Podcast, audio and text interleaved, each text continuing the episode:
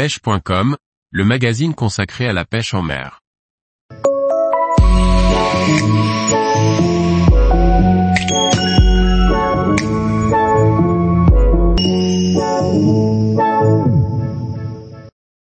Pêche en Colombie, partir sur la route du fameux Peacock Bass.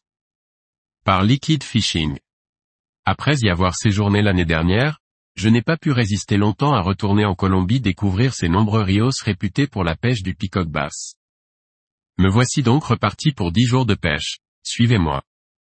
Pour entrer en Colombie, c'est très simple. Pour les ressortissants français, il suffit d'un passeport valide et d'une preuve de vaccination contre la fièvre jaune. Dans les 72 heures avant l'arrivée, il faut également compléter un formulaire en ligne sur le site de Migration Colombia. Cette formalité prend seulement 5 minutes.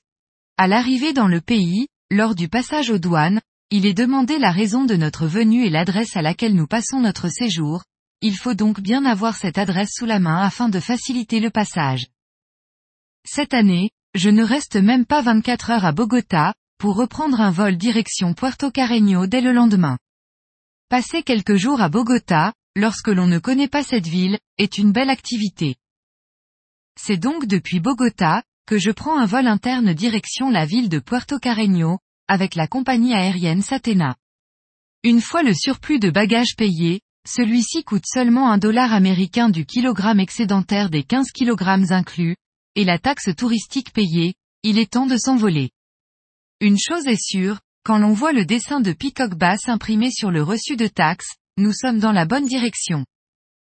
Puerto Carreño est une petite ville située sur les bords du fleuve Orénoque. De l'autre côté de ce fleuve, se trouve le Venezuela. La circulation se fait en majorité à moto et à bord de petits taxis de type tuk-tuk. Pour en prendre un, il suffit de se mettre sur le bord de la route et un des très nombreux tuk-tuk qui sillonnent la ville va rapidement s'arrêter. Les Peacock Bass, appelés ici pavons, tient une place importante dans la ville.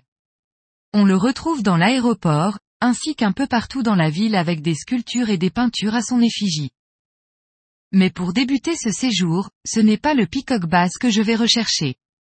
Ici m'attendent quatre jours de pêche sur l'Orénoque, afin d'y rechercher le payara et la sardinata.